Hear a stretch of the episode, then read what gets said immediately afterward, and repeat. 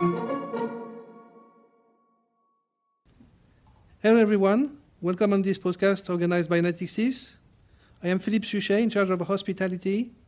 I'm here with my colleague Radek. Hello, I'm Radek Jan, and I conduct research about infrastructure and green and sustainable topics.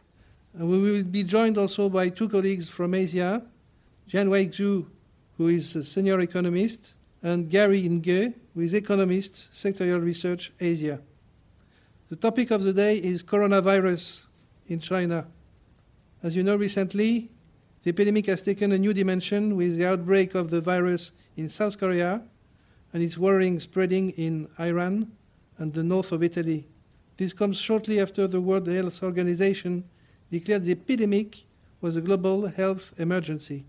At the same time, the rhythm of new contagions in China has stabilized, hopefully, showing the local effort of containment is successful. Coronavirus can look scary. In recent weeks, we have all seen disquieting pictures of people wearing masks, empty public spaces, full hospitals. All this can be highly destabilizing, both for our moral and for the economy itself. So today, we will look at what are the possible impacts of this virus on economic performance of several key sectors. First, in this podcast, our economists for Asia will make a comparison with the 2003 SARS outbreak and explain what impacts can we expect this time on the Chinese economy. Afterwards, that's where the sector specialists will come in. We will make a review of some of the most exposed sectors raw materials, hospitality, and airlines. So, to begin with, let's go to China. Jianwei, what do you have to say about the impacts on the Chinese economy? Hello, everyone. Uh, for China, I know everybody is now talking about the coronavirus. Uh, apparently, the outbreak of the coronavirus has struck yet another blow to the Chinese economy. While we have already some relief in business confidence since the phase one trade deal between China and the US in the mid December last year. So, what we are really concerned about is how severe the coronavirus can be for Chinese economy. Uh, for now, so far, it uh, not only depends um, on the extent and depth of the uh, virus outbreak, but also on how Chinese government is going to respond to the outbreak. Many people try to get some information from the last episode, which namely SARS outbreak in 2003, and compare with it uh, to get some conclusion about how this is going to affect the Chinese economy this time.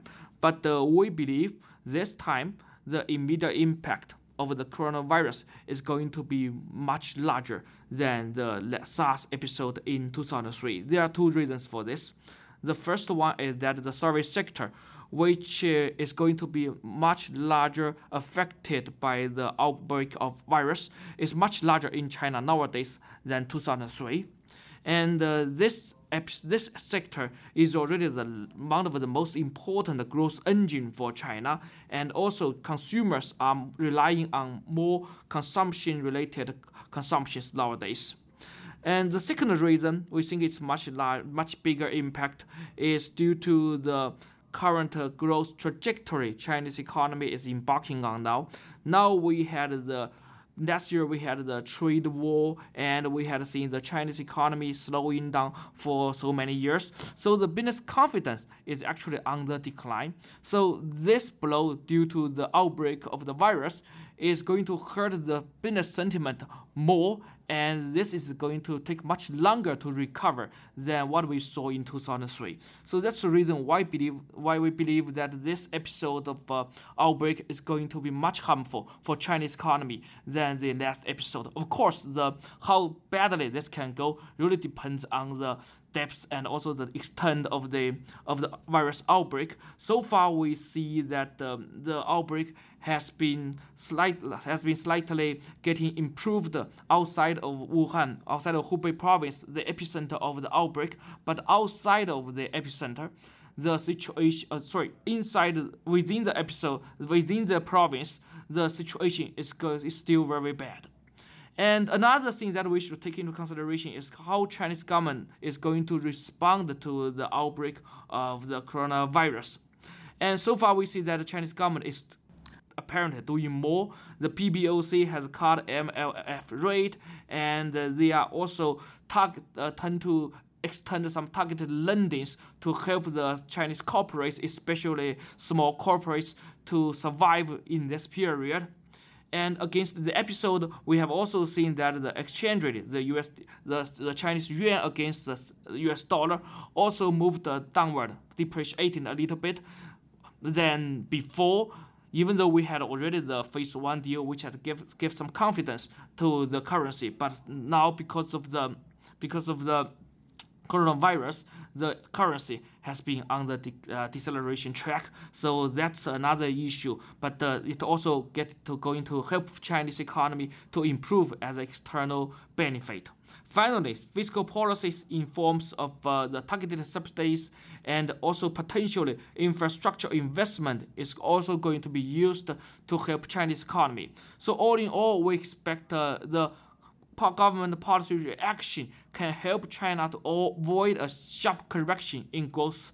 And also, this is very important for the Chinese party to fulfill its uh, target of doubling income before 2020. So we believe that in 2020, this Chinese economy will be hurt very badly in the first quarter, but as the the, the situation get improved, the economy will also get uh, recover in from the third from the second quarter. So the, the the the growth rate for the whole year will be only moved downward to 5.5 percent. Um, within the context, we should expect a weaker RMB and also a lighter liquidity environment for the economy. But um, this does not mean that the PBOC, the Chinese government, will slash or official interest rate too much because this is uh, very important for everybody to bear in mind that Chinese inflation is still so far a concern for the government. So that could be a constraint for all the policy issues. Thank you very much, Jianwei. And now, Gary, tell us what parallels can we draw with respect to the 2003 outbreak of SARS? Is it really comparable or is there something new, unexpected? I will cover more about how is the current coronavirus outbreak different from the past experience. In recent history, it is not the first time that Asia faces a coronavirus outbreak, with the last one also happened to be in China in 2003, which is called SARS. There are currently some lessons that we can learn from the past experience, but the current situation is also different as Asian and global economic structure has changed over the past 17 years. I will start with the similarities. During the period of SARS, the most immediate reaction in China were fewer domestic and foreign tourists. The growth of domestic tourists fell from 12% in 2002 to negative 1 the year after, while the impact was even bigger for foreign tourists, which declined from 11% to negative 7% for the same time period. The lower amount of travelers has led to similar challenges that some industries, especially those related to people to people exchange, are facing today, such as hospitality and airlines. The past experience in SARS also tells us the impact is not only on China, which is the most affected region, but also in other markets such as Hong Kong, Singapore, and even Japan, which is not even a major victim of SARS in terms of death tolls at that time. But what is different nowadays about this new coronavirus? Of course, we cannot predict the exact contagion scale and the duration of this negative sentiment. But even without being certain about the extent and duration of this new virus, the impact on Asian and global economy will be worse than in the past. What we do know is first, the transportation, people to people exchange, and the tourism sector is much bigger now than in the past. 9 out of 15 economies in Asia have seen an increase in travel and tourism direct contribution to GDP. For China itself, although the share of tourism has fallen as a share to total, it is only because other sectors are growing much quicker, and this doesn't mask the fact that tourism has expanded over time. For the world, outbound tourism from China into Asia has multiplied by 6.7 times since 2003, which does not bode well for the impact for this new coronavirus on growth, especially for markets such as Hong Kong, Macau, and Singapore. New players today, which were not as relevant in 2003, are Thailand and Japan, who received close to 10 million Chinese tourists in 2019. In Europe, some of the key players are, of course, France, Germany, and the UK. Second, global firms are now more exposed to Asia, meaning any downfall in revenue could hurt deeper. This is not only true for hospitality and airlines, and even for manufacturing sectors such as automobile, and have further implication on global commodity and material prices. This means the impact on Asian and global firms will definitely be larger and longer than the SARS experience. Thank you, Gary. So, we have seen that situation looks quite bad and actually worse than back in 2003. We shall now have a look at some of the most exposed sectors, and for this, Philip will come in with his expertise about raw materials. We have plenty of things to say about that. As you know, China is the world's biggest consumer and producer of several commodities, such as tin, aluminium, copper, nickel, and lead. Given the size of China within the commodities market, there is no surprise to see that a slowdown in consumption and demand for raw materials has already led to a sharp drop in prices. The latest figures suggest that there is indeed a strong slowdown in both consumption and production in China. Regarding oil, it has been reported that demand for oil has dropped by around 20% when compared with the same period last year.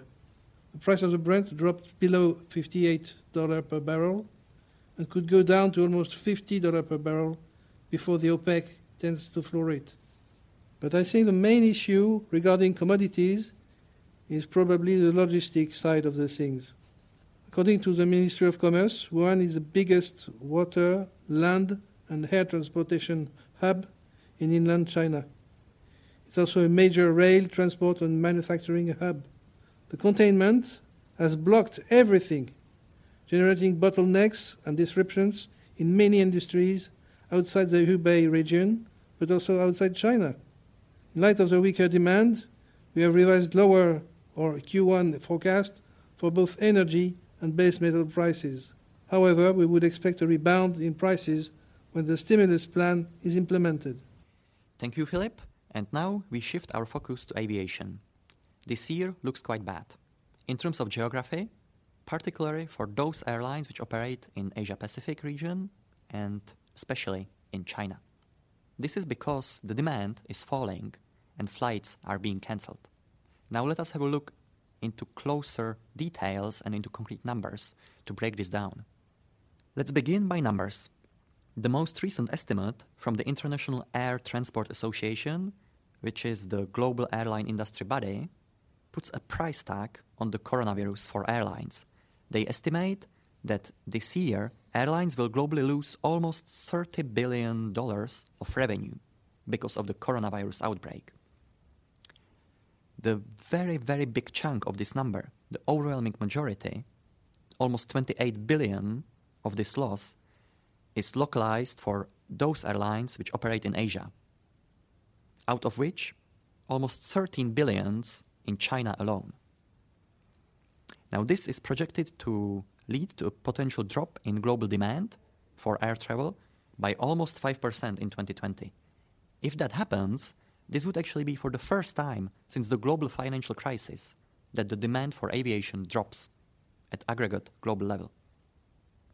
But it should be stressed that this number is by no means definitive. It can change it can potentially become much worse.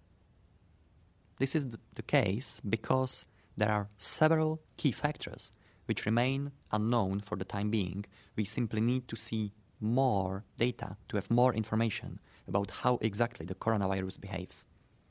The first key unknown is the behavior of coronavirus.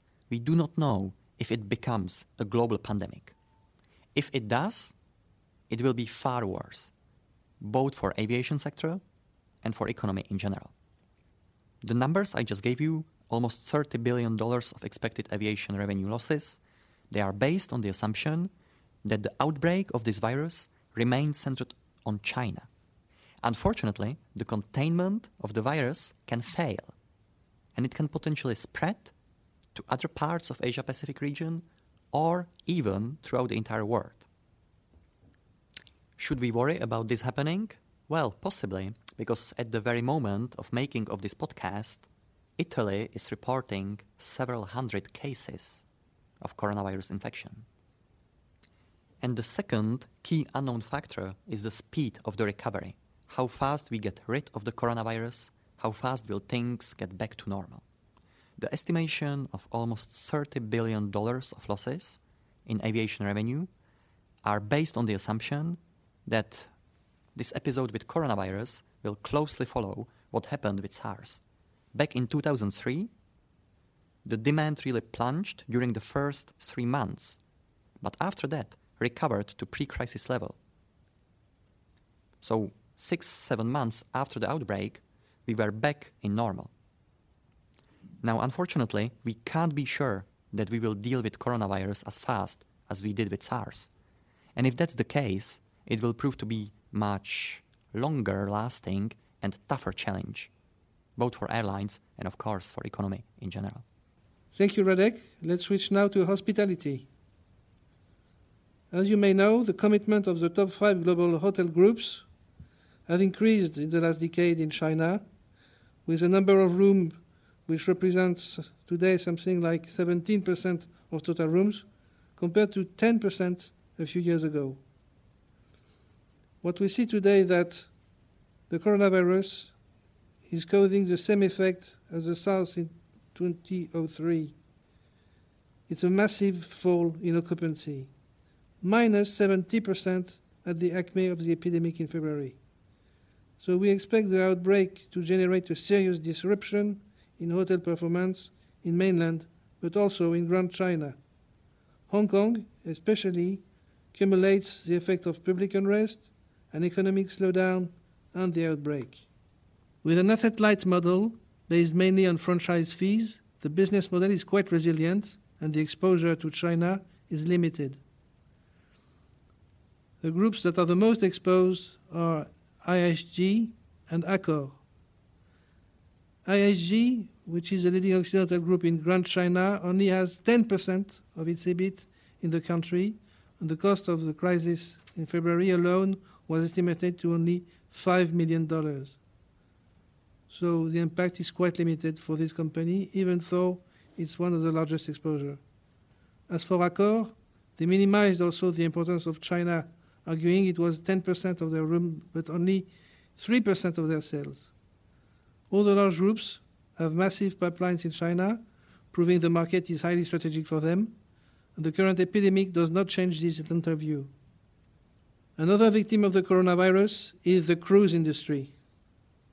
With several ships under quarantines, it's been proven that a nice cruise can become a very unpleasant trap. That makes the whole industry at risk and maybe less passengers attracted by cruises. The first guidance provided by Royal Caribbean for 2020 does not include any impact of the coronavirus, but they acknowledge the fact that this crisis could damage their business if it lasts too long. Passengers coming from Asia Pacific represent 5.7 million customers, or 20% of the guests. Carnival and Royal Caribbean are the most exposed to China, while Norwegian Cruise is less exposed. So, as a conclusion, we can say that the coronavirus crisis is a serious crisis. It has a real impact on the economy, but we have two options. Either this crisis is ended rapidly, and that would mean that the cost is not too high, or it lasts longer, and then the cost could be outrageously high. Just remember that WHO has determined that the 2003 SARS crisis costs was roughly $57 billion for uh, hospitality alone. That could be much, much wider than that if the coronavirus crisis ends at the end of the year. Thank you for listening to us. Let us hope that the worst case scenario simply won't happen. You can always find more podcasts from our experts on Natixis podcast channel on SoundCloud.